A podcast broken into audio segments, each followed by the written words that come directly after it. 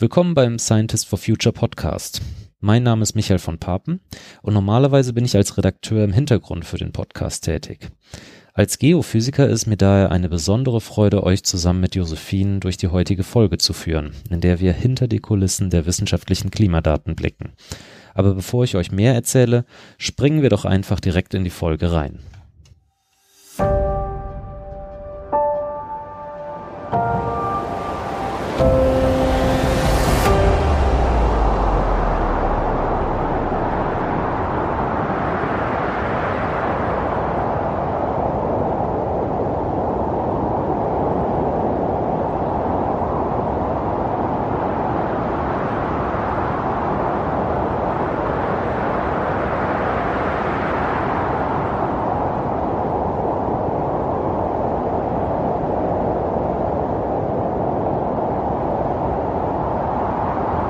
Beschreibe jetzt mal so eine Szene und du stoppst mich, wenn, wenn ich äh, über, über die Grenzen äh, hinaus stoße. Ja? Also es ist, es ist dunkel, es ist sehr kalt, äh, eiskalt, wie vielleicht minus 40 Grad. Das und, hatte ich nicht, aber gut. okay. Äh, ah, und du hast ein Gewehr über der Schulter. Was machst du denn da? Meistens in der Gegend rumstehen und gucken. Nicht viel anderes. Versuchen, keine kalten Füße zu kriegen. Okay, und der, und der Wind peitscht dir ins Gesicht. Ähm, wo bist du? Ähm, irgendwo in der Zentralarktis, je nach Datum so um 84, 85 Grad Nord. Auf dem Meereis. Genau. Wonach hältst du denn Ausschau? Ähm, nach Eisbären und potenziell allem anderen, was irgendwie gefährlich werden könnte, aber vorrangig Eisbären. Ähm, natürlich, wenn man dann irgendwie sieht, dass das Eis sich in der äh, näheren Umgebung auf einmal ganz viel bewegt, dann ist das auch was, wo man reagieren muss. äh, aber genau, eigentlich Eisbären und da ist Nummer eins ist stehen und gucken und kontinuierlich alles im Blick haben und ähm, dann war die zweite Hauptaufgabe eigentlich wirklich nur, dass die Füße nicht abfrieren wenn man generell zu kalt wird. Warm bleiben und Ausschau halten. Okay, ähm, also einige werden es jetzt vielleicht erraten haben, worum es geht. Ähm, wir wollen heute mit dir über die Mosaikexpedition sprechen. Und zwar wollen wir auch einmal hinter die Kulissen der wissenschaftlichen Klimadaten mit dir schauen. Äh, und dafür haben wir uns mit dir einen besonderen Gast eingeladen. Äh, sag doch mal, wer du bist und wo du arbeitest. Ich bin Verena Mohaupt und ich arbeite am Alfred-Wegener-Institut für Polar- und Meeresforschung, ähm, aber in der Logistikabteilung und ähm, war die logistische Koordinatorin für die Mosaikexpedition und habe mich da um Logistik, Sicherheit und dann eben vor allen Dingen im Eis auch um das Eisbärenteam gekümmert. Das Eisbärenteam, super cool. ähm, also Mosaik steht für äh, Multidisciplinary Drifting Observatory for the Study of Arctic Climate. Das ist jetzt ein ganz schöner Brecher. Äh, kannst mhm. du unseren Hörern vielleicht mal ganz kurz erklären, worum es dabei geht? Ähm, genau, also die, die, die Schlüsselworte werden in dem ähm, unglaublich langen Akronym, ausgeschriebenen Akronym schon durchaus, durchaus multidisciplinary. Das ist äh, ein, ein ganz großes Schlüsselwort und Hauptthema von Mosaik. Und ansonsten ist es eine, eine arktische Driftexpedition. Ähm, aufbauend oder basierend auf den Driftexpeditionen der vergangenen 100 Jahre. Da gab es schon ein paar. Angefangen hat es mit Fridtjof Nansen, ähm, der eben damals sich hat mit seinem wesentlich kleineren Boot und wesentlich weniger Menschen, aber er hat sich halt einfrieren lassen und hat ähm, die Trift in der Framstraße oder die, die, die, ja, die Polardrift ähm, mit dokumentiert und hat da auch ein bisschen Forschung beschrieben. Das war so, ich glaube, mit die erste Expedition dieser Art wirklich. Äh, dann gab es mehrere kleine Expeditionen. Die Russen haben über Jahre lang auch immer ähm, Driftstationen auf dem Eis gehabt. Ähm, von anderen Nationen gab es da Expeditionen. Und Mosaik war dann einfach das, das der Versuch oder der, ja, sowas mal wieder zu machen. Ähm, und zwar auch wirklich ein Jahr lang, ähm, um ganz viele Daten, vor allen Dingen auch aus der Polarnacht von dieser Region zu sammeln, weil wir einfach ähm, in der, in der Arktis, äh, die Arktis ist eben kein Kontinent und ist gerade in der Polarnacht und im Winter sehr schwer zugänglich. Also wir haben einfach auch nicht so viele Daten aus, dem, aus der Polarnacht und aus dieser Region wie aus anderen Regionen der Erde. Ähm, das ist der eine Punkt. Wir haben, wir haben nicht so viele Daten wie sonst. Und ähm, es ist auch wir wissen immer mehr, dass die, der Klimawandel sich gerade in den Polargebieten, gerade in der Arktis, ähm, es hatte so, so einen starken Effekt wie nirgendwo anders. Also es betrifft diese Region extrem. Ähm, die Temperatur steigt da gerade im Winter auch extrem an. Es ist so der Hotspot des Klimawandels. Ähm, wir wissen auch, dass die Modelle gerade in den Polarregionen überhaupt nicht zutreffend sind, was natürlich auch vielleicht aus dem Mangel an Daten kommt.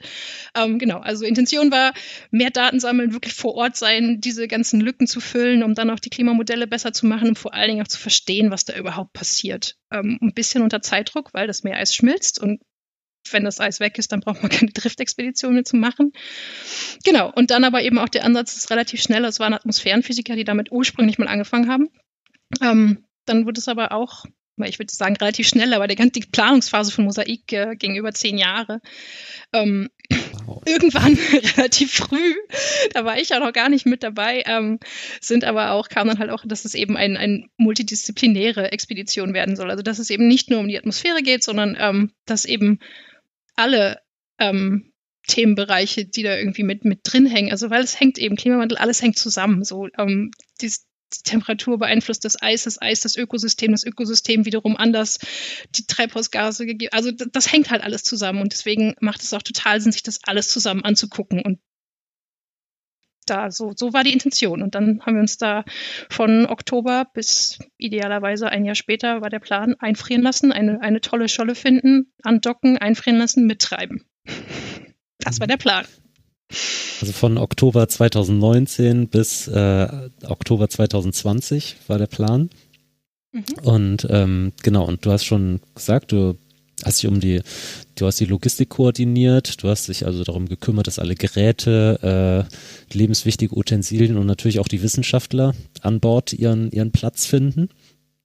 Ähm, aber bevor wir jetzt in die Expedition reinspringen, würde ich gerne mit dir zusammen auch nochmal einen Blick zurückwerfen ähm, du hast also in Bielefeld Physik studiert mhm, und genau. äh, dann warst du auch bei Greenpeace aktiv. Ja, schon während des Studiums so. Und, äh, und nach deinem Studium hast du dann auch beruflich bei Greenpeace gearbeitet. Ähm, erzähl uns doch mal, was du da gemacht hast. Genau, das hatte sich, äh, ja, das passte ganz gut, dass eine in der im Kampagnenteam ähm, bei in Greenpeace, bei Greenpeace Deutschland in Hamburg, äh, hat jemand eine Auszeit genommen und die haben einen, einen Ersatz gesucht. Da habe ich mich dann vorgestellt. Die haben mich auch genommen. Und dann bin ich ins ähm, tatsächlich in die damals startende Arktis-Kampagne ähm, reingerutscht, ähm, wo es, das war 2012. Ähm, und da damals ging diese internationale Arktis-Kampagne los ähm, wo Greenpeace eben ganz viel zum, zum Thema Arktisschutz gearbeitet hat. Ähm, einer der Hauptfokusse war Ölbohrungen in der Arktis verhindern. Also damals wollte Shell ganz explizit ähm, in der Arktis bohren und, und hatte da Pläne, ähm, aber auch Gazprom. Und das war so natürlich der, der Hauptaufhänger des, das irgendwie sollte verhindert werden. Aber auch generell im, im Zeichen der, der sich wandelnden Arktis ähm, hat man halt einfach in den letzten Jahren davor und sieht man auch jetzt immer noch, die Arktis wandelt sich, ist immer mehr zugänglich und das schafft politische Interessen und das, das drängen immer mehr Leute in, diesen, in oder Nationen in diesem Bereich, weil das natürlich auch wirtschaftliche Interessen hat. Wenn die Ressourcen besser zugänglich sind, dann gibt es Leute, die Interesse an den Ressourcen haben. Das ist einfach so. Und da war der Ansatz, okay, was können wir tun, um, um das irgendwie entweder in geordnete Bahnen oder am besten gar nicht stattfinden zu lassen. Ja das war total spannend. Das war auch, also ich kannte die Arktis natürlich, jeder kennt die Arktis irgendwie. Irgendwann hat man schon mal auch mal Dokus gesehen und so, aber da habe ich mich dann auf einmal beruflich und ganz anders damit auseinandergesetzt. Das war auf jeden Fall cool.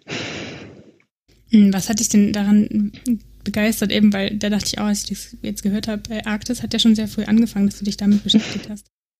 Und offensichtlich zieht es, sich das bis jetzt durch. Ähm, ja, was verbindest du damit und was bedeutet das für dich? Um, ähm, also mein, mein Gefühl oder mein, ja, doch mein Gefühl zur Arktis hat sich im Laufe der Jahre aber schon nochmal ganz extrem geändert. Also das, was ich halt vorher schon wusste, war so, ne, natürlich wusste man, die Arktis ist, oder wusste ich, die Arktis ist eine schützenswerte Region und habe auch schon mal gehört, wie wichtig das fürs Klima ist und all sowas. Das, das, das war schon irgendwie klar. Und in dem Kontext habe ich dann bei Greenpeace eben auch gearbeitet, aber es war trotzdem weiterhin eine Arbeit im, im Sinne von, ein, ein schützenswerte Region dieser Erde, die mir am, irgendwie am Herzen liegt, so wie alle schützenswerten Regionen dieser Erde und äh, irgendwie den Klimawandel aufzuhalten und so.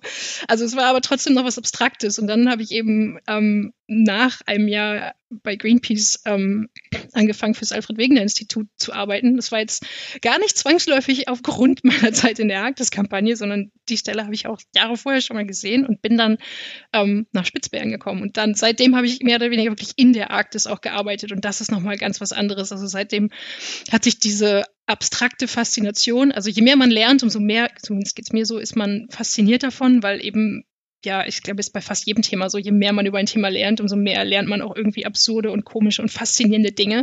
Und deswegen geht es zumindest mir oft so, ist mich dann immer mehr davon auch irgendwie angezogen und will auch immer mehr wissen. Ähm, und von diesem abstrakten nur lesen und, und sehen und Filme sehen oder sowas, ähm, ist es dann zu einem Erleben und wirklich noch, noch, einem ganz, noch einer ganz anderen Verbundenheit gekommen.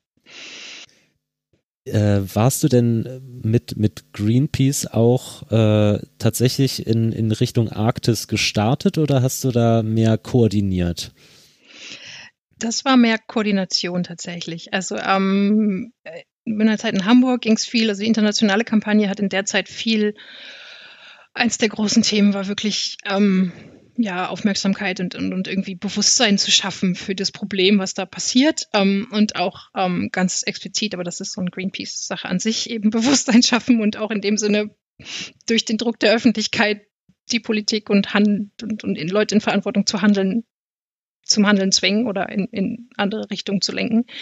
Ähm, ja, da war ganz viel eben Unterschriften sammeln. Es ging darum, halt für so ein potenzielles, eventuell zukünftiges Arktis-Schutzgebiet. Ähm, da gab es so eine die Russen haben mal so eine Flagge versenkt am Nordpol oder nein, so eine Flagge, ihre Flagge damals. Äh, da sollte dann eine Flagge der Jugend der Welt ähm, eben auch am Nordpol platziert werden. Das war, also das sind eher so Öffentlichkeitssachen, die, wo ich da mitgemacht habe und natürlich viel einfach Informationskampagnen. Und im Zuge dessen war ich dann nachher auf dem deutschen Greenpeace-Schiff in Nord- und Ostsee unterwegs. Ähm, war aber auch vorrangig eine Informationskampagne und auch nur nur in Nord- und Ostsee. Es war total schön, aber es war nicht die Arktis. Genau. Und weil eben Parallele vor Ort da damals, ähm, äh, da ging es um, um das, die Ölbohrungen im Wattenmeer irgendwie geplant wurden oder dass halt deutsche Firmen da ähm, versucht haben, im, im Wattenmeer Ölvorkommen zu, zu erschließen. Und das war dann so der Link zu, okay, Wattenmeer-Schutzgebiet, Arktis-Schutzgebiet, Ölbohrungen an beiden Orten und so. Genau. Das war eher lokal dann auch, aber auch total spannend. Und du hast deine Schiffstauglichkeit schon mal ausgetestet. genau, kleineres Schiff, weniger Leute, aber es gibt durchaus Parallelen auf jeden Fall, ja. Was ist denn daraus geworden eigentlich? Also, wie ist denn jetzt der, der Stand verglichen mit damals in puncto Ölbohrung? Ähm, das ist eine gute Frage. Ich, die Kampagne ist tatsächlich ein bisschen in eine andere Bahn gegangen. Es geht mittlerweile mehr in Richtung ähm, äh, Marineschutzgebiete. Und ich muss auch sagen, dadurch, dass ich dann wirklich komplett weg vom Fenster war und Greenpeace-Aktivitäten in den darauffolgenden Jahren, war ich nicht mehr aktiv an irgendwas beteiligt. Ähm, aber genau, es geht immer noch. Mittlerweile fokussieren, haben sich auch viel zur Antarktis wieder gemacht, also weil da ja auch der Schutzvertrag sich, äh, in das Schutzabkommen absehbarer Zukunft einfach aufhört. Ähm, und auch generell, dass wir Schutzgebiete in den Meeren brauchen. Das wird die Arktis dann ja mit einschließen. Ähm, Shell hat tatsächlich noch am, am Ende meiner Zeit da, die haben ihre Ölbogen damals aufgegeben, angeblich aufgrund von allen möglichen Schwierigkeiten. Ähm, die hatten auch echt viele Pannen damals schon. Es war ähm, äh, beängstigend mit anzusehen und auch ein bisschen, naja, wenn man sieht, okay, ihr, sogar bei dem Versuch dahin zu kommen, habt ihr schon so viele Probleme. Es war eigentlich ganz gut zu sehen, dass sie das dann tatsächlich auch einfach nicht gemacht haben. Äh, Gazprom ist eine andere Geschichte. Ähm, und was diese Wattenmeer-Sache angeht, ich glaube, da ist, also es gab ein Gutachten, aber da bin ich jetzt auch nicht mehr im Detail mit drin. Also, ähm, ja. Und dann hast du noch eine ähm, eine Begebenheit erwähnt, die äh, Arctic 30 waren es, glaube ich. ne, wo äh, 28 Aktivisten und zwei Journalisten in, in See gestochen sind, um, um Ölbohrungen zu stoppen, die dann auch inhaftiert wurden. Ähm, genau. Wie, was hast du da gemacht? Ähm, ja, das war, das ist, glaube ich, damals hat tatsächlich so ein paar Wellen gemacht, dann auch weltweit, weil einfach dieses, ja, ein, der Greenpeace-Schiffer hat versucht, ähm, bei einer der russischen Plattformen äh, zu demonstrieren, die eben da wirklich aktiv nach Öl bohren wollten oder jetzt auch tun, glaube ich. Ähm, und sind in dem Jahr, sie haben es vorher auch schon mal gemacht, sind in dem Jahr dann wirklich mit, mit massiver Gewalt auch, kann man sagen, festgenommen worden und sind in Russland inhaftiert worden, waren dann auch inhaftiert für ähm, mehr als zwei Monate und ihnen wurde, also es drohte quasi unter den, den Vorwürfen, die ihnen gemacht wurde, dass sie bis zu 15 Jahre in Haft bleiben konnten und das war halt irgendwie schon extrem unverhältnismäßig und ähm, naja, egal. Auf jeden Fall haben wir damals ähm, hatte gemäß Deutschland eine, eine Mahnwache organisiert ähm, vor der russischen Botschaft in Berlin und ich habe da dann so mein, mein, das Projekt mit dem Greenpeace Beluga-Schiff war schon vorbei. Ich habe dann da tatsächlich einfach äh, fast anderthalb, zwei Monate oder so, relativ lange einfach mitgeholfen, diese Mahnwache zu organisieren. Sie wurden irgendwie kurz, war das kurz vor Weihnachten, um Weihnachten rum? Also es war um Weihnachten rum auf jeden Fall, sind sie dann tatsächlich freigekommen. Also das war dann, ja, das ging dann irgendwie gut aus, aber war trotzdem, glaube ich, ähm, ja, ich, ich möchte nicht unbedingt zwei Monate in russischer Haft sitzen. Das war auch nicht in anderer Haft, aber ja.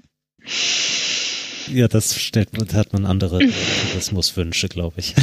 Genau, auf jeden Fall. Was bedeutet denn Aktivismus für dich und wie verbindest du das mit deinem Beruf oder vielleicht auch mit dem, was du danach gemacht hast? Mhm. Aktivismus ist, glaube ich, einfach eine, ja, ist schon eine Herzenssache und in dem Sinne bei mir was oder vielleicht kann man es auch allgemein so definieren, keine Ahnung, dass einem eine Sache so sehr am Herzen liegt, dass man das Gefühl hat, man muss was tun. Ich, ja, äh, bei mir definitiv aus dem Wunsch raus, was zu tun und dass ich was tun muss und dass es so nicht mehr weitergehen kann und dass es, wenn keiner was tut, dass auch sich nichts ändern wird. Also, das ist, glaube ich, vielleicht so dieser ideologische oder idealistische Gedanke dahinter, dass, okay, wenn genügend Leute jetzt schreien, dann tut sich vielleicht irgendwann was. Ähm, und ich würde einfach definitiv sagen, naja, im schlimmsten Fall, also wenn sich nichts passiert, dann haben wir wenigstens was probiert. Mhm. Wenn gar keiner was tut, dann passiert das recht nichts. Ähm, und würd, würdest du sagen, dass äh, auch dein Mosaikprojekt damit oder dass du das organisiert hast und gemanagt hast, damit was zu tun hat?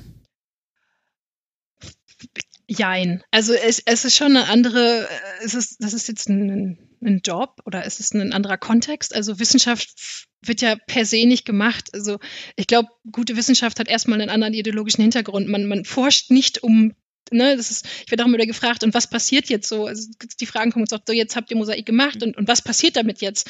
Das ist ein anderer Ansatz. Also die Wissenschaft dient erstmal dazu, Erkenntnisse zu liefern und da wurde auch ganz viel gemacht und, und auch die Zeit auf Spitzbergen, die Station natürlich dokumentiert, sowohl die Station als auch Mosaik dokumentiert den Klimawandel und, und bringt neue Erkenntnisse dazu.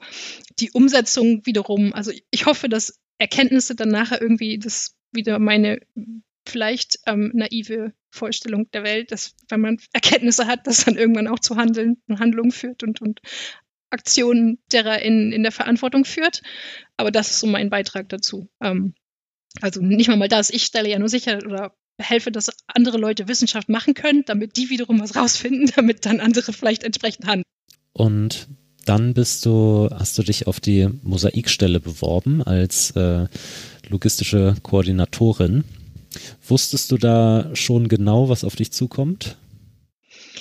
Jein. Also ich hatte eine Grundidee, äh, weil ich Gott sei Dank eben bei diesem einen Meeting im Oktober 2017 oder so schon mal dabei war und da schon viele, viele Stichworte gefallen sind. Ähm, kann also nicht behaupten, ich wäre komplett ins kalte Wasser gesprungen.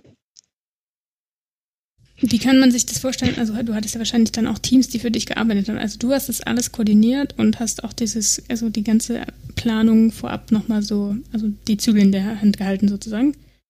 Ähm, ja, also Teams, die für mich gearbeitet haben, klingt jetzt irgendwie falsch. Ich, hab, ich war eigentlich eher so Schnittstelle zwischen dem Projekt und den unglaublich vielen Beteiligten dieses Projektes, ähm, wo eben ganz viele wissenschaftliche Gruppen mitgewirkt haben und da eben so es war auch da unter den wissenschaftlichen Gruppen extrem viel Koordination nötig, damit es eben mhm. so klappt.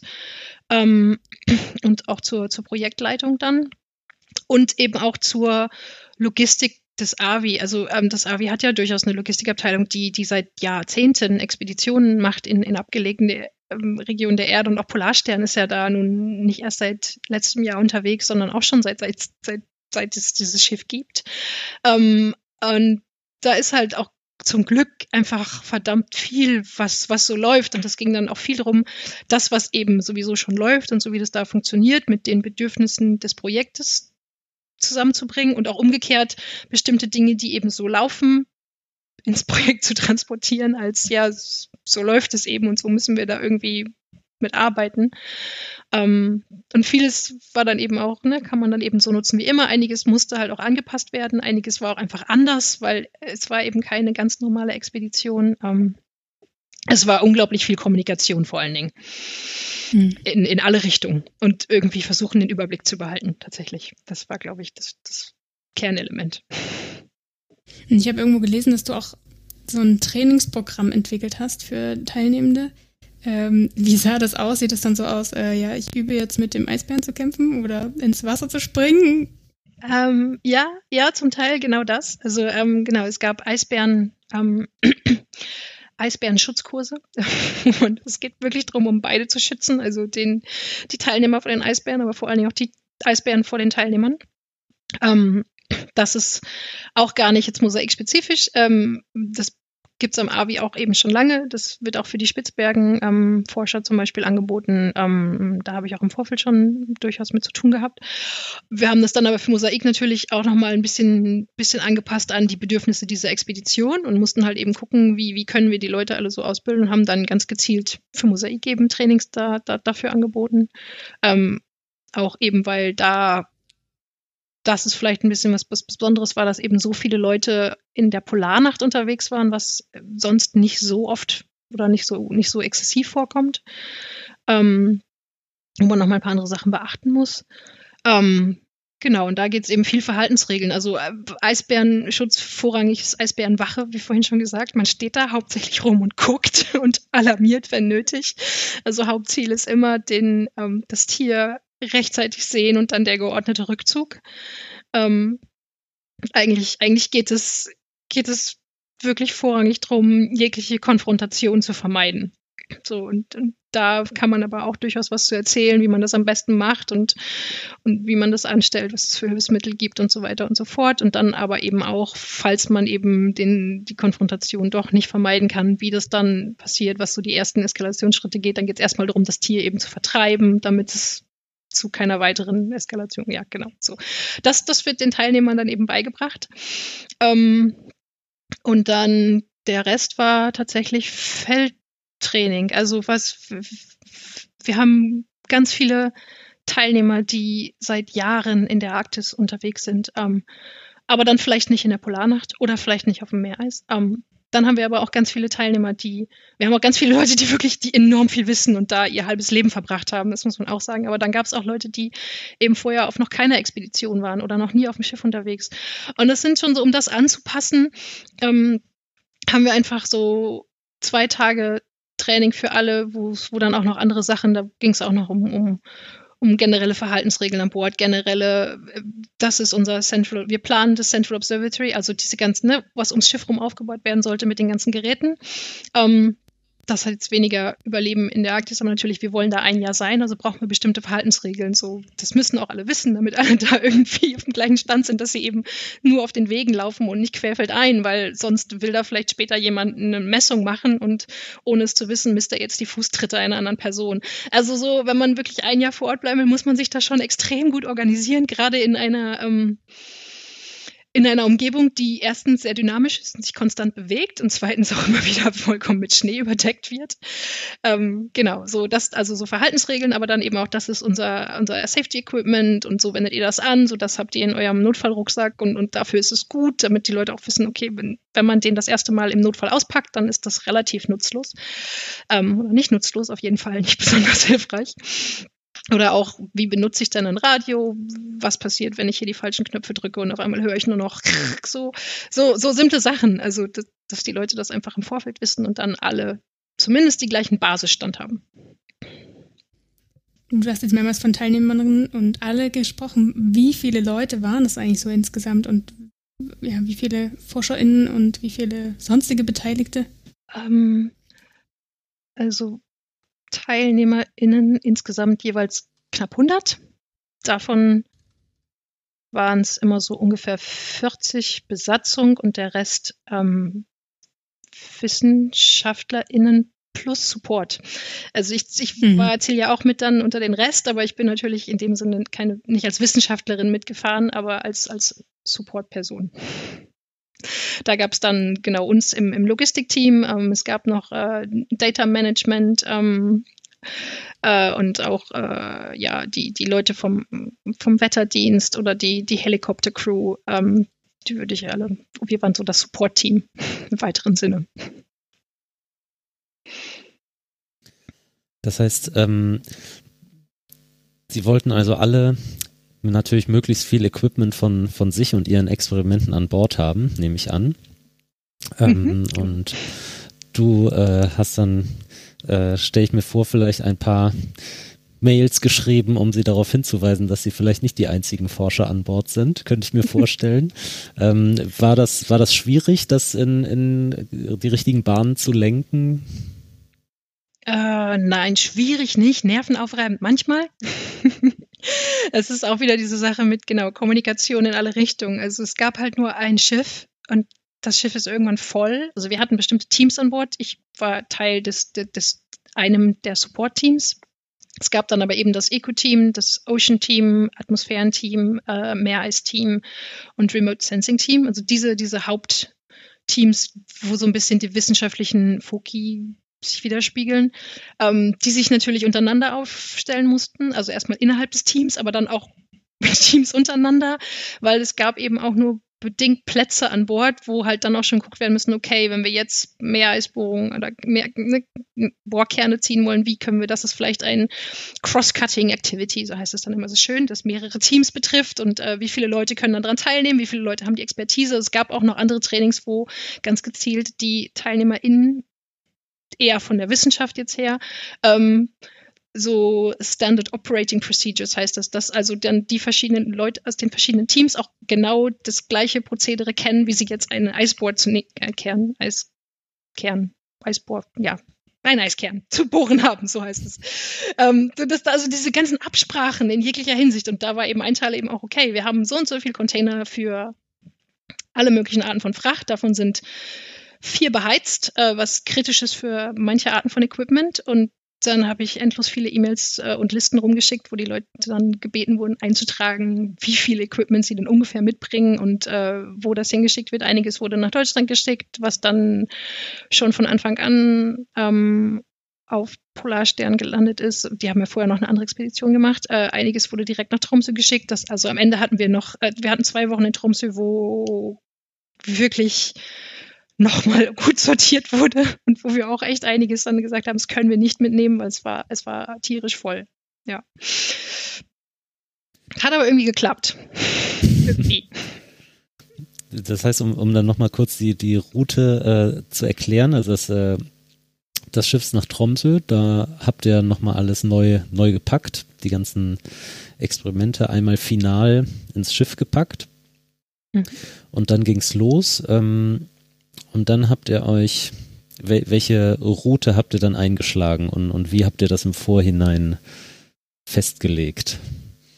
Äh, wir sind dann von Tromsø aus ähm, an Spitzbergen, also eigentlich nördlich von Spitzbergen. Ich glaube, wir sind nördlich von Spitzbergen lang oder südlich. Ich weiß es gar nicht mehr. Ich glaube, die haben sich aufgeteilt. Einer ist andersrum gefahren. Müssen nur mal auf die Driftgarten gucken, auf die Tracks gucken. Ähm, äh, auf jeden Fall Richtung äh, russische Arktis. Da haben wir tatsächlich dann auch nochmal eine, eine Verankerung aufgenommen, ähm, äh, die da die dann mit dem ein, also wir sind mit zwei Schiffen losgefahren. Die ähm, Akademik Fedorov, das ist ein russischer Eisbrecher, ist, ist mitgekommen am Anfang, wo noch mal mehr Menschen drauf waren, die, die helfen konnten. Also ähm, tatsächlich und auch noch ähm, TeilnehmerInnen einer Summer School, die, die das so ein bisschen, da waren junge WissenschaftlerInnen bei und, und auch äh, tatsächlich, ich glaube, ein paar Lehrer, die das jetzt in die jüngere Community tragen.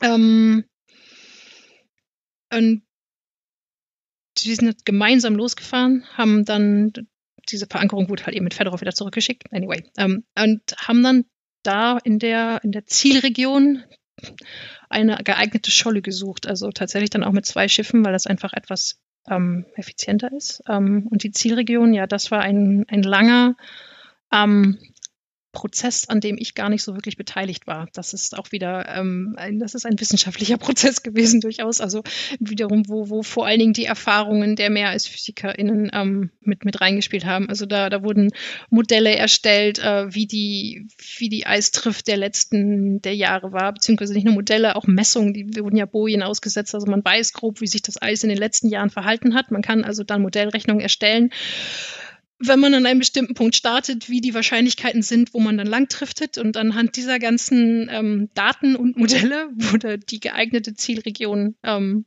definiert, die uns möglichst lange im Eis lässt, ähm, möglichst nicht quasi so weiter driftet, dass wir dann Richtung Kanada driften, sondern dann auch wirklich zwischen Grönland und Spitzbergen rauskommen. Also da, diese ganzen Parameter wurden da irgendwie mit mit betrachtet und daraufhin wurde die Region, das waren so, was waren das denn? Ich glaube, es waren so knapp 80, 85 Grad und dann 120 Grad Ost oder so. Wir waren auch grob in der Region. Grob, ich glaube, wir waren ein bisschen weiter östlich oder gar nicht wenig östlich, ja. Und dann wurde eine Scholle gesucht und das war auch gar nicht so einfach. Und, und äh, okay, dann wie, wie kann man sich das jetzt vorstellen? Ähm, Ihr macht also, ihr, ihr rammt euch da in die Scholle rein äh, und, und, dann, ähm, dann geht's los. Dann springen alle von Bord und, und fangen an, ihre, ihre Station aufzubauen. Oder wie funktioniert das dann? Ja, so ungefähr. Ähm, nicht ganz. Also das ist eben, also es ist, Vielleicht klingt das im Nachhinein total langweilig, aber auch da ist wieder ganz viel Koordination und Gesprächsbedarf, bevor es dann losgeht. Also wie gesagt, es war gar nicht so einfach, diese Scholle zu finden. Es hat dann aber, ähm, wir haben diese eine Scholle gefunden, die echt so ein bisschen herausstand aus den anderen Schollen. Es war nämlich ganz viel relativ ähm, flaches, äh, nicht so dickes Eis. Also es gibt eben immer weniger von diesen mehrjährigen Eisschollen.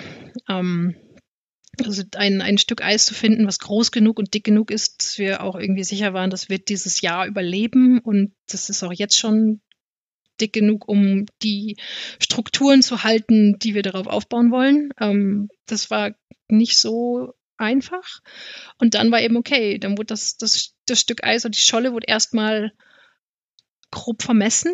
Ähm, es gab auch da dann noch Helikopterflüge möglich. Ich glaube, wir haben sogar einen Überflug geschafft mit also eben auch Luftmessungen, wo man dann vielleicht noch andere Strukturen noch findet. Auch tatsächlich sind, sind zum Teil rumgelaufen, haben wirklich eisdicken Messungen gemacht, äh, erkundet und dann eben basierend auf dahin haben die Teamkoordinatoren mit an Bord dann ähm, entschieden, wo ihre Sites aufgebaut werden sollen. Es gab eben dann auch ein, eine Stelle, wo vorrangig die, die Eisdickenmessung und die, die Kerne gezogen wurden. Ähm, es gab äh, eine Stelle, wo hauptsächlich atmosphärische Messungen stattfinden sollten, eine Stelle, wo eben Löcher ins oder mehrere Löcher im Eis, wo bestimmte Geräte angebracht wurden. Und die alle wiederum haben auch bestimmte Bedingungen. Die einen dürfen nicht zu nah an den anderen, die anderen dürfen nur in, müssen in maximaler Entfernung vom Schiff, damit sie bloß nicht die Abgase vom Schiff messen. All sowas muss da irgendwie koordiniert werden und dann auch möglichst noch so, dass, dass, dass die Aktivitäten des gesamten Jahres da untergebracht werden. Was, für Eisdicken äh, brauchtet ihr denn, um, um da alles aufzubauen? Ja, ist, die, die Scholle hatte, oder viele von den Schollen hatten halt so im Durchschnitt nur 30 bis 60 Zentimeter, was nicht so viel ist. Ähm, unsere Scholle hatte tatsächlich auch in vielen Stellen gar nicht so viel mehr, hatte aber eine, eine Kernstruktur, die aus alten Presseisrücken, also wo man einfach sah, da hat sich viel zusammengeschoben und das war dann oft auch mehrere Meter dick. Also das war so, ähm, das war wesentlich stabiler. Ist am Ende auch durchaus an diesen Stellen gebrochen. Also es war einfach, ja, es war, war, war ganz viel Dynamik im Eis, was glaube ich viele auch, also zumindest in dem Umfang überrascht hat. Dass, dass, dass selbst die dicken Stellen brechen. Das heißt, Dynamik, äh, kannst, kannst du mal ein Beispiel dafür geben? Wie, wie?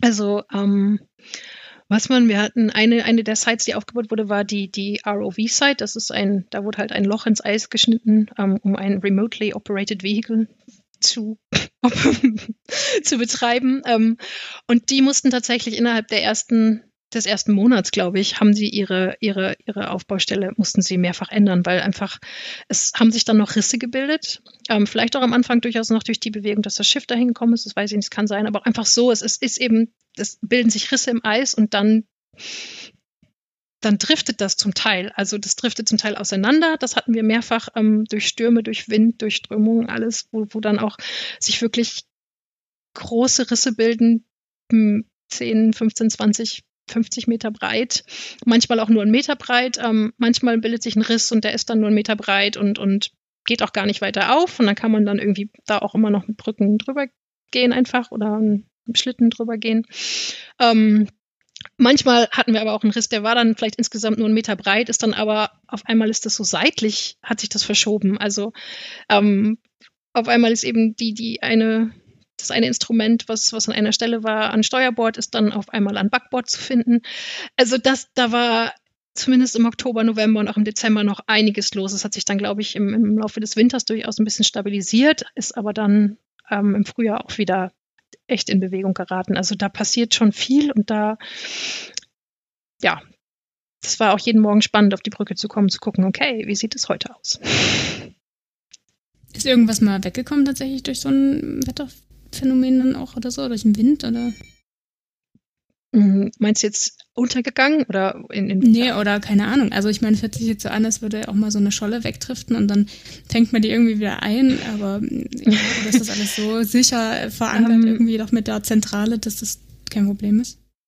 Nee, also Scholle einfangen, glaube ich, kann man, das kriegt man gar nicht hin. Also wenn die Scholle driftet, dann driftet die Scholle. Ich wüsste, ich glaube nicht, dass mhm. wir die, die Mittel hätten, diese Scholle einzufangen. Ähm, das wäre dann eher so, dass man versucht, wenn ein, wenn ein Eisstück wegdriftet ähm, und da steht was drauf, dann muss man halt irgendwie dahin kommen, notfalls mit dem Helikopter und muss es dann, muss es dann abbergen. Also da jetzt wirklich die Scholle einzufangen, das ist, mhm.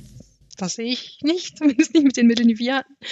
Ähm, was halt oft so war, also ja, wir hatten dann gerade Stichwort Stromnetz, was wir mehrfach hatten, war das eben durch Risse und dann muss man halt gucken, zieht man, es war immer die Abwägung, okay, da hat sich jetzt gerade ein Riss gebildet, ziehen wir da jetzt den Stecker und gucken, falls, sich, falls es weiter aufgeht, damit wir nicht un, un Teile unseres Stromnetzwerks im Wasser finden. Und da ist die Gefahr, also einerseits, dass es natürlich untergeht oder dass es sich runterzieht. Ähm, und die andere Gefahr ist, selbst wenn es nur ein bisschen im Wasser hängt oder selbst wenn es noch so hängt, aber also Risse ist das eine und ganz oft eben durch die Dynamik schiebt sich das dann auch wieder zusammen und was mehrfach passiert ist, dass Geräte oder auch Kabel quasi vom Eis aufgegessen wurden. Also das ist tatsächlich, wenn man, wenn man da diesen, diesen, diesen Lied, also diesen Riss sieht ähm, und dann das Eis wieder zusammenkommt, dann ja, dann quetscht sich das halt meistens auch zusammen und die Scholle ist definitiv an beiden Seiten kleiner und da hat man dann halt diesen Presseisrücken. Und wenn da dann gerade ein Gerät auch vielleicht vier, fünf Meter entfernt von der, vom, vom Eisrand stand, dann steht es auf einmal mitten im Presseisrücken. Und ähm, es ist ganz schön aufwendig, das da auch wieder rauszukriegen und auch manchmal ganz unmöglich. Also das auch, ja. Und selbst wenn es rauskriegt, ist es meistens zerstört. Mhm. Ähm, ja, also angeflogen, nein. Die Helikopter waren tatsächlich, Polarstern hat zwei bordeigene Helikopter und die wurden auch eher dann wirklich für Forschung ähm, im näheren Umkreis benutzt. Ähm, äh, wir waren auch so weit entfernt, als uns hätten Helikopter nicht mal ebenso erreichen können. Das war dann auch so ein Teil des Notfallplans. Wie kann man im Notfall Leute da wegkriegen, falls was passiert. Ähm, aber das ging dann tatsächlich eher so weit, dass ähm, ja, Treibstoffdepots ähm, auf ein paar dieser arktischen russischen Inseln angelegt wurden, wo man dann hätte im Notfall zwischenlanden können, um auftanken zu können. Also wir waren zu weit weg, um mal eben da vom irgendeinem Festland mit dem Helikopter hinzufliegen. Das, das geht gar nicht mehr. Ähm, aber natürlich, dadurch, das Ganze war für ein Jahr angelegt. Zum einen oder naja, vorrangig auch für Treibstoff und, ähm, und Verpflegung, ähm, aber auch dann hauptsächlich um Leute mit auszutauschen. Ähm, sonst hätte man eben von vornherein Leute finden müssen, die bereit sind, das Ganze für ein Jahr zu machen, was auch echt eine Leistung ist. Es war niemand, es, es war keiner das ganze Jahr da. Ähm, es gibt diverse Leute, so wie ich, die mehrere Abschnitte mitgemacht haben, ähm, Teil, zum Teil am Stück, zum Teil auch gesplittet. Aber das ganze Jahr war niemand dabei. Ähm, weil irgendwann ist man, glaube ich, auch einfach ein bisschen durch. ähm, ich wollte gerade fragen, weil es psychisch ja. so eine Herausforderung ist, oder? Ähm. Äh, psychisch ja, das ist aber vielleicht dann individuell unterschiedlich, aber es ist auch einfach mhm. ermüdend, also weil man einfach, man hat halt nicht frei, also gar nicht. Und das, das ist schon auch anstrengend. Ähm, genau, aber deswegen ähm, gab es so ein, also der, der ganze Plan war so angesetzt, dass diese beiden Schiffe eben zusammen losgefahren sind. Dann Fedorov ist dann nach zwei Wochen weg so und hat die ganzen Support-Leute wieder mitgenommen und alles das, was wir schon sicher wussten, dass wir es nicht mehr brauchen. Ähm, und dann ist Mitte Dezember hat der erste Austausch stattgefunden und das war ursprünglich waren sechs Fahrtabschnitte geplant. Also das heißt, ähm, es hätten dann immer so, ne, nach jedem Fahrtabschnitt wäre ein anderer Eisbrecher gekommen und hat quasi ja, die Besatzung und, und WissenschaftlerInnen ausgetauscht und ähm, dann natürlich auch den Müll mitgenommen.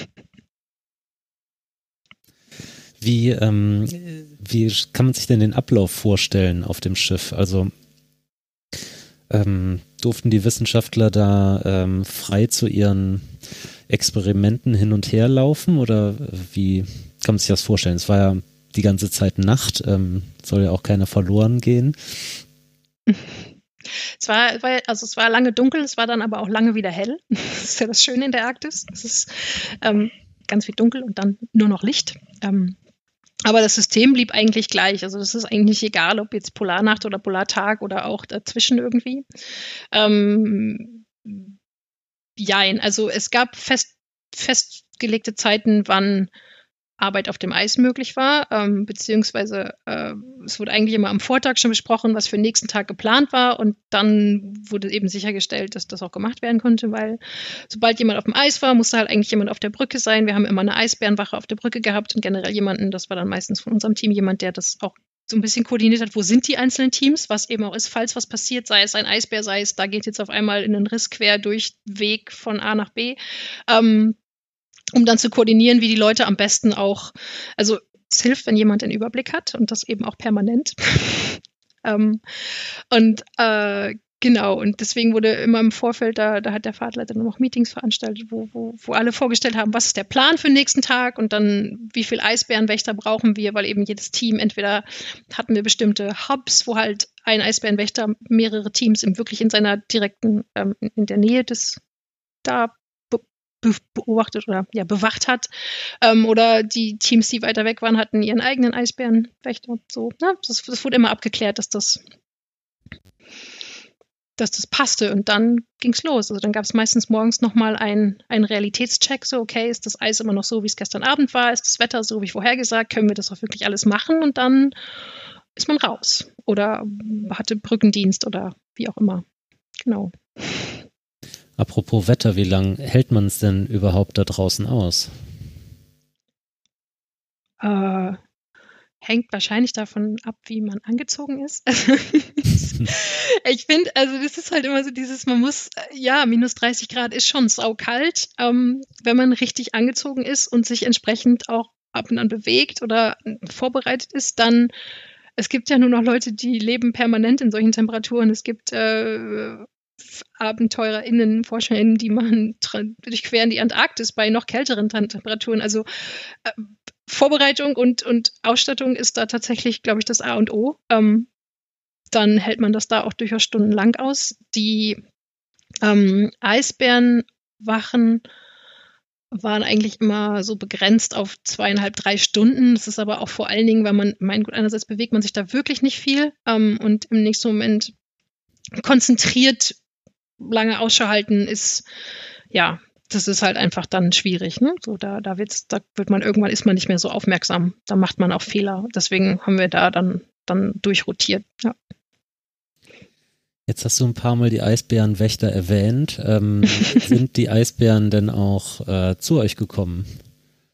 Ja, durchaus. Also ähm, wir hatten insgesamt über das Jahr knapp 60 Besuche.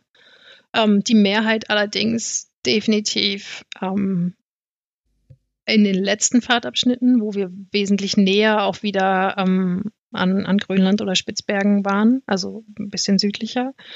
Ähm, aber es gab auch im, im, hohen Norden, im tiefen Eis, ähm, Bärenbesuche. Ähm, auf dem ersten Fahrtabschnitt hatten wir da einige, auch, auch Mutter mit, mit Kleinen. Ähm, der zweite Fahrradschnitt war ja der, der dann wirklich eigentlich am isoliertesten war und am, am höchsten im Norden. Ähm, selbst da gab es aber ähm, mindestens einen Besuch, wo, also es wurde nicht gesehen direkt von Menschen, aber naja, wieder diese vielen Instrumente, die da vor sich hin messen. Manche von denen haben auch automatische Kameras und ähm, der Bär wurde tatsächlich von der Kamera aufgenommen. Also und die Spuren wurden dann auch am Tag drauf gefunden. Also der Bär war da, auch wenn ihn niemand äh, live gesehen hat. Ähm, und ist vielleicht auch so ein bisschen das Punkt der Dunkelheit. Ähm, man kann ja auch nicht so weit sehen. Also ähm, obwohl ich denke schon, dadurch, dass das Schiff da das einzige Interessante ist, was da ist, die kommen schon meistens zumindest mal kurz gucken, aber ja. Also es wurde weniger im, im ganz hohen Norden im Winter, aber ähm, insgesamt hatten wir durchaus viele Besuche. Jetzt hast du uns eben äh, vor, vor unserem Gespräch das Kabel gezeigt mit, mit Bissspuren. Was ist denn da passiert? Äh, ja, das war auch so ein Punkt, weswegen halt auch, auch immer Wache, also ne, da tatsächlich das Equipment auf dem Eis, das Kabel war nur eins von vielen Dingen.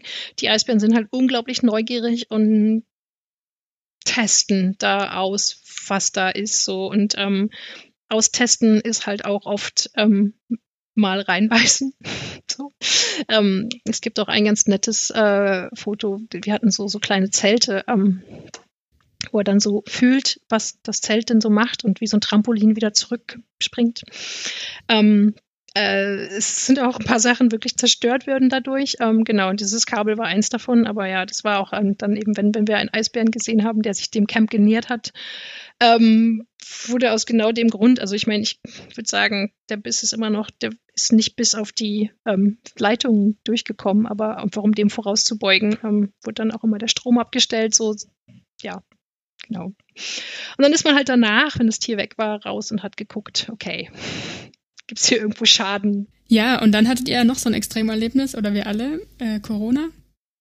Also ein bisschen so, ich vergleiche das immer, als hätte jemand, wir alle spielen irgendwie ein Spiel und mittendrin ändert jemand die Spielregeln. Ähm, also wir haben diese Expedition geplant mit auch wirklich oft Plan B, C, D und E. Also äh, ne, was passiert, wenn, also einer der Austausche, das war tatsächlich dann auch der eben für, ähm, für April geplante Austausch, der hätte mit Flugzeugen stattfinden können, weil das Eis da eben sehr dick ist normalerweise und ähm, das ist die Zeit, in dem das dann am einfachsten geht, mit, mit Flugzeugen den Austausch zu machen. Ähm, es gab natürlich auch Pläne, was machen wir, wenn, wenn die Flugzeuge da irgendwie, wenn das nicht klappt oder wenn die Position falsch ist oder auch in dem Flugzeugplan gab es diverse, ja, diverse Szenarien oder was passiert, wenn die Landebahn einfach nicht, nicht realisierbar ist. Ähm, aber das war ja dann eben zum einen, bevor auch nur der Austausch angegangen werden konnte, waren eben alle Flughäfen dicht. Also es war uns einfach auch nicht möglich, ähm,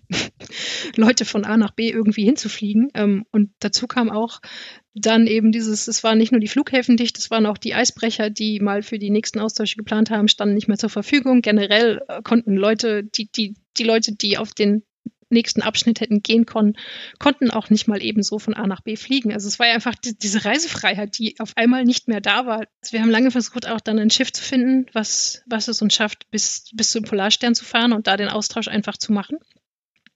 Ähm, das war leider nicht möglich. Wir haben aber dann ähm, Sonne und Merian, das sind zwei weitere deutsche Forschungsschiffe, ähm, gefunden, die die eben zusammen, beide ein bisschen kleiner, aber zusammen, oder na, zusammen war genug Platz für so viele Leute, ähm, äh, die aber nicht so tief ins Eis vorfahren konnten. Also das war eben, die Expedition musste nicht komplett abgebrochen werden, Polarstern musste auch nicht ganz bis nach Deutschland fahren, aber ähm, bis quasi an die Eiskante. Also das Camp musste trotzdem zum Teil abgebaut werden, dann auch tatsächlich zu großen Teilen, weil kurz bevor sie los wollten, hat es da nochmal so viel Dynamik mal wieder am Eis gegeben, dass da wirklich äh, alles drohte abzustürzen. Also sie haben dann wirklich nur das stehen lassen können, was wirklich autonom messen kann und was auch wirklich sicher stand. Wir sind dann im, im Mai in Quarantäne gegangen. Das war dann eben auch dieses Jahr. Keiner wusste, wie damit umzugehen ist. Und wir mussten ja auf jeden Fall sicherstellen, dass das Virus nicht mit an Bord kommt. Also wir haben es geschafft, mit ganz viel ähm, ja, Letters of Support, Briefen und auch Kollegen, die zum Glück auch durch ihre langjährige Erfahrung in dieser ganzen Branche ähm, auch ähm, man weiß ja auch, wie es läuft mit der Bundespolizei. Man hat da vielleicht auch Kontakte zu und, und kann da, ähm, ne, ja, wir haben es geschafft, die ganzen Leute nach Deutschland zu bekommen. Und dann wurden wir alle, wir waren knapp 16 Tage im Hotel in Quarantäne, davon einige Tage wirklich so in Einzelhaft, ähm, durften das Zimmer nicht verlassen, wurden mehrfach getestet. Ähm, auch wieder was, was einfach gut ist, dass wir sogar einen Arzt am, am AVI mit haben, der die ganzen Expeditionen auch mit betreut und dann tatsächlich auch diese Tests für uns durchführen konnte. Ähm, heutzutage schon, in dem Jahr haben wir viel gelernt. Ich glaube, jetzt ist das schon einfacher irgendwie auch zu organisieren, aber letztes Jahr im März oder April war da einfach noch gar nicht so viel Infrastruktur vorhanden, ähm, weil alles noch so neu war. Also wir konnten da wirklich ziemlich schnell das irgendwie auf die Beine stellen und sind dann im Mai auch losgefahren und haben den Austausch Ende Mai gemacht, Anfang Juni. Ja. Ja, das hat wahrscheinlich die Isolation der, der Leute an Bord noch, noch ein wenig mehr erhöht, kann ich mir vorstellen. Davon von so weit weg dieses, das Weltgeschehen zu beobachten. Ja, das, das muss, glaube ich, ganz schön krass gewesen sein. Also dies, ähm, die, die TeilnehmerInnen von LEC 2 sind am 1. April zurück in Deutschland gelandet. Da war auch, die waren es hat sich auch einfach durch die Eisbedingungen ein bisschen vers verspätet und dann war der Punkt, okay, jetzt kommt das Schiff zwar zurück aus dem Eis, aber wie kriegen wir die, die Leute nach Hause? Ähm, weil die Flughäfen ja dann auch alle schon dicht waren. Also das war, da war auch ganz viel Verhandlung nötig. Ähm, und ich glaube, für die war das schon krass. Die sind auf einmal in diese, Welt gekommen. Für die Leute, an, die dann während des dritten Abschnitts an Bord waren, da war es nochmal ganz was anderes, weil die haben diese ganzen ja, das Hoch und diese erste Schockstarre der Welt ähm, im, im März, April natürlich nur mit sehr limitiertem Zugang zu Nachrichten ähm, erleben müssen. Das, das ist schon nochmal ein extra Stressfaktor, wenn man mitkriegt, da passiert zu Hause gerade was, was keiner von uns so kennt und auch vielleicht Leute, die Angehörige haben oder so. Also das, ist, das war, glaube ich, schon nicht ohne. Ja, ähm, jetzt wurden da ja ein Haufen Daten produziert und in Ergebnis oder noch keine Ergebnisse, also eben Daten gesammelt. Ähm, wie sieht's jetzt damit aus? Äh, da arbeiten jetzt ein Haufen WissenschaftlerInnen dran. Ähm, Gibt es da schon erste Ergebnisse? Kannst du da was sagen? Äh, es gibt, glaube ich, bestimmt schon ein paar erste Ergebnisse, noch, noch vage produziert, vage formuliert gerade, aber die, ja, die ersten Paper sind auch schon veröffentlicht worden in dem Kontext. Ähm, und das wird die nächsten, ich weiß nicht, 10, 20, also ich glaube einfach der, die schiere Datenmenge, was da gesammelt wurde, da werden sich noch die nächsten Jahrzehnte Leute auch mit diesen Daten befassen können. Ähm, und die, die wirkliche Arbeit der WissenschaftlerInnen geht tatsächlich gerade erst los, also gerade auch, weil viele ja mit an Bord waren und jetzt erst dazu kommen, sich mit dem Kram auseinanderzusetzen oder auch viele Proben dann erst Ende des Jahres wirklich in echt vorhanden waren, um analysiert zu werden. Ähm, ja, also es, ich glaube, gerade was die Eisbedingungen angeht, was ich, also das ist nicht, überhaupt nicht mein Spezialgebiet. Ähm, ich bin keine, mhm. war da nicht als Wissenschaftlerin mit, ähm, aber was man so mitkriegt, also äh, ich weiß, es wurden, es wurden auf jeden Fall Fische entdeckt, die da nicht, also nicht erwartet wurden.